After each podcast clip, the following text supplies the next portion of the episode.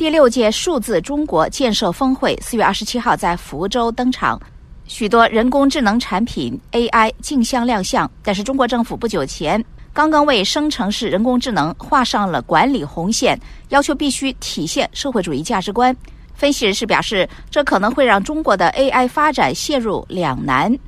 下面我们请陆洋连线美国之音驻台北特约记者陈云。请问陈云，第六届数字中国建设峰会四月二十七号到二十八号在福建省的福州市举行了，有许多人工智能产品竞相的亮相。但是中国政府呢，在不久之前才为生成式的人工智能画上了管理的红线。那么，中国政府这条红线是怎么说的？是的，陆阳，中国互联网信息办公室日前公布的《生成式人工智能服务管理办法》草案里面就规定，利用生成式人工智能所生成的一些内容呢，它一定要能够体现社会主义核心价值观，不得含有颠覆国家政权。推翻社会主义制度、煽动分裂国家、破坏国家统一，或是宣扬恐怖主义、极端主义，或是民族仇恨啊、民族歧视啊，以及一些暴力、色情的信息或虚假讯息，或者是扰乱经济秩序或是社会秩序的内容。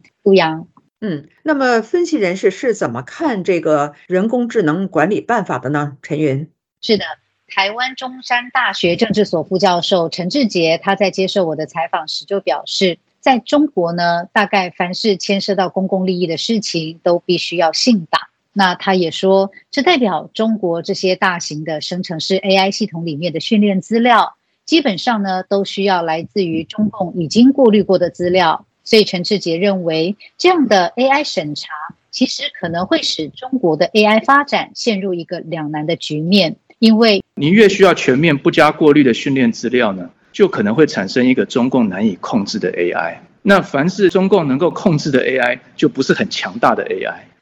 那么中国的这个人工智能技术，也就是 AI 技术的发展，呃，据你的观察，陈云，它会应用在哪些目标领域呢？是的，陆阳。台湾大学电机系教授林宗南他在接受我的采访时表示，虽然呢，中国的人工智能它可以应用在各种的民生产业，像是电动车啊，或者是文化创意产业啊这一些，但是对中国而言呢，最重要的目标领域其实是有两个，一个呢就是用来发展出对国内人民大规模监控的技术，甚至呢，中共还可以把这种集权专制的科技技术呢输出到其他世界共产国家。林宗南说：“甚至中国透过这些人工智慧的科技，它可以更有效率的来制造出假讯息。所以的话，它透过这个人工智慧的话，它对自由世界所造成潜在的 damage 跟风险，其实是非常巨大的。”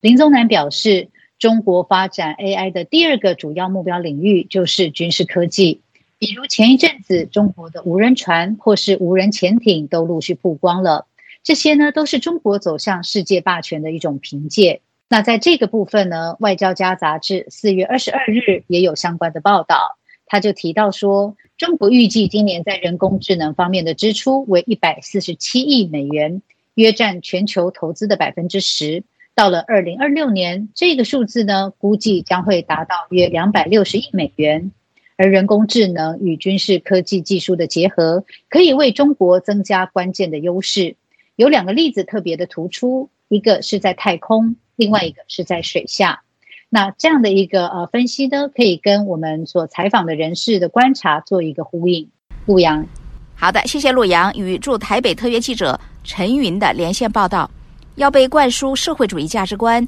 人工智能在中国变红意味着什么？